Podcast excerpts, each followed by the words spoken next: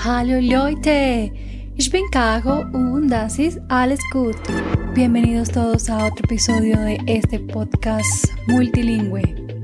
Hoy nos iremos a Wiesbaden, la capital del estado S.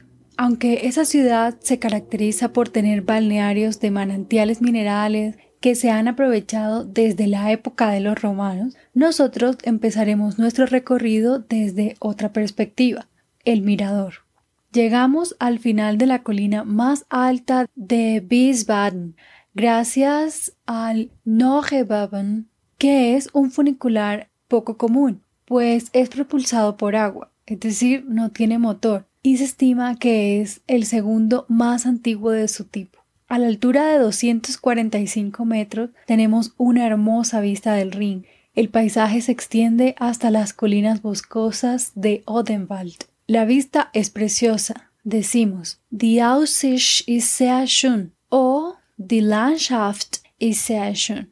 En la cima del Neroberg, que es el nombre de la montaña, encontramos muchas cosas que hacer. Sin embargo, estamos pendientes de regresar a la ciudad quizá en otra oportunidad. Vielleicht ein anderes Mal. Antes de irnos pedimos a alguien que nos precise los nombres tanto del funicular como del lugar. Preguntamos cómo se deletrea cada nombre. Man.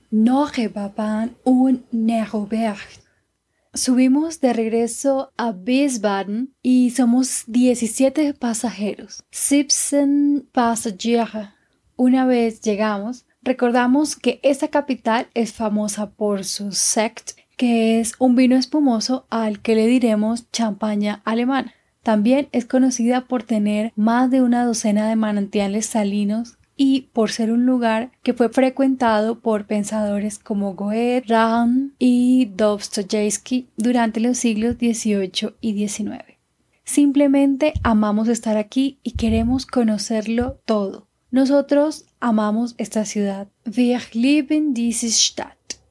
De nuestro recorrido de hoy tenemos las siguientes palabras que nos ayudarán a practicar la pronunciación del diptongo IE. El número 17, Sipsen. El adverbio interrogativo como wie. El artículo femenino o artículo plural die. El adverbio quizá vielleicht. La primera sílaba, por supuesto. Los verbos deletrear, buchstabieren y amar, lieben. Y por supuesto el nombre del lugar, Wiesbaden.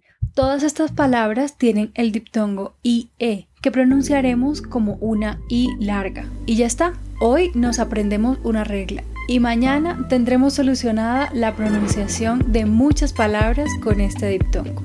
Muy bien amigos, eso es todo por hoy. Espero que esta pequeña regla les cambie su vida y que si alguna vez vienen a Wiesbaden recuerden traer su vestido de baño para no perdernos las visitas a esos manantiales minerales. Los invito también a que pasen por nuestra página de Instagram arroba Podcast. Esta semana retomaremos las publicaciones y esperamos que les sean de mucha utilidad. Nos escuchamos pronto.